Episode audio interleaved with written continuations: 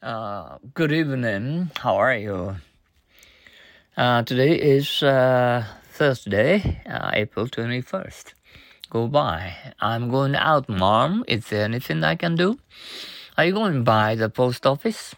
Go Dutch. Let me pay the bill. Oh no. Let's go Dutch. Go ING. Let's go fishing this afternoon, Johnny.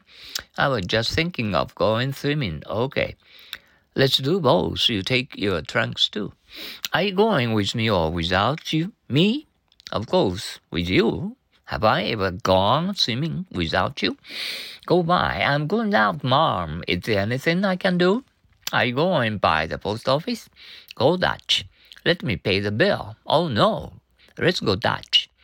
Go ING. Let's go fishing this afternoon, Johnny. I was just thinking of going swimming. Okay. Let's do both. You take your trunks too. Are you going with me or without me? Of course, with you. Have I ever gone swimming without you? Go by. I'm going out, Mom. Is there anything I can do? Are you going by the post office? Go Dutch. Let me pay the bill. Oh no. Let's let's go Dutch. Go ING. Let's go fishing this afternoon, Johnny. I was just thinking of going swimming. Okay. Let's do both. You take your trunks too. Are you going with me or without me? Of course, with you. Have I ever gone swimming without you? Uh, go by. I'm going out, Mom. Is there anything I can do? Are you going by the post office?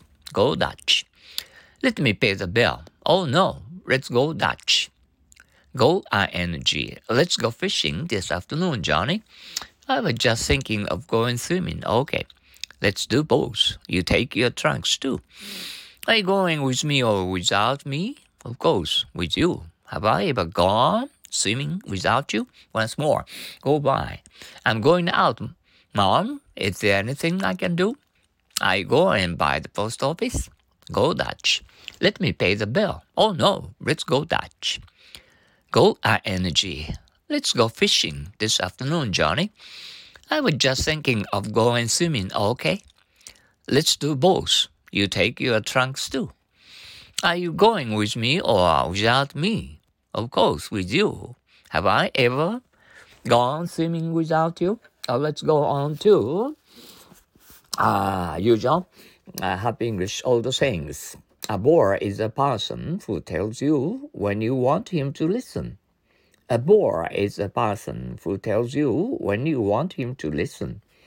A bore is a person who tells you when you want him to listen. Once more, a bore is a person who tells you when you want him to listen. A bore is a fellow talker who can change the subject to his topic of the conversation, first and then you can change it back to yours.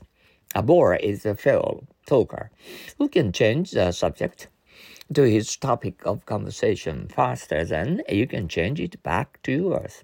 Ah, once more, a bore is a fellow talker who can change the subject to his topic of conversation faster than you can change it back to yours. Uh, on our way back home, all of a sudden, uh, it rained uh, cats and dogs for an hour, hour or so. No, we felt very cold, you know, out, outdoors. Mm. Uh, I finished uh, going shopping uh, for a while. Mm. Okay, thank you for your listening to our Happy English um, usual lessons for you. Okay, um, have a good rest uh, before uh, sleeping. Okay, uh, please make your original English sentence. Uh, go by, go Dutch, go ing. Okay. Um, oyasunasai. Good night, babies, and uh, see you tomorrow. Arigato. Arigator.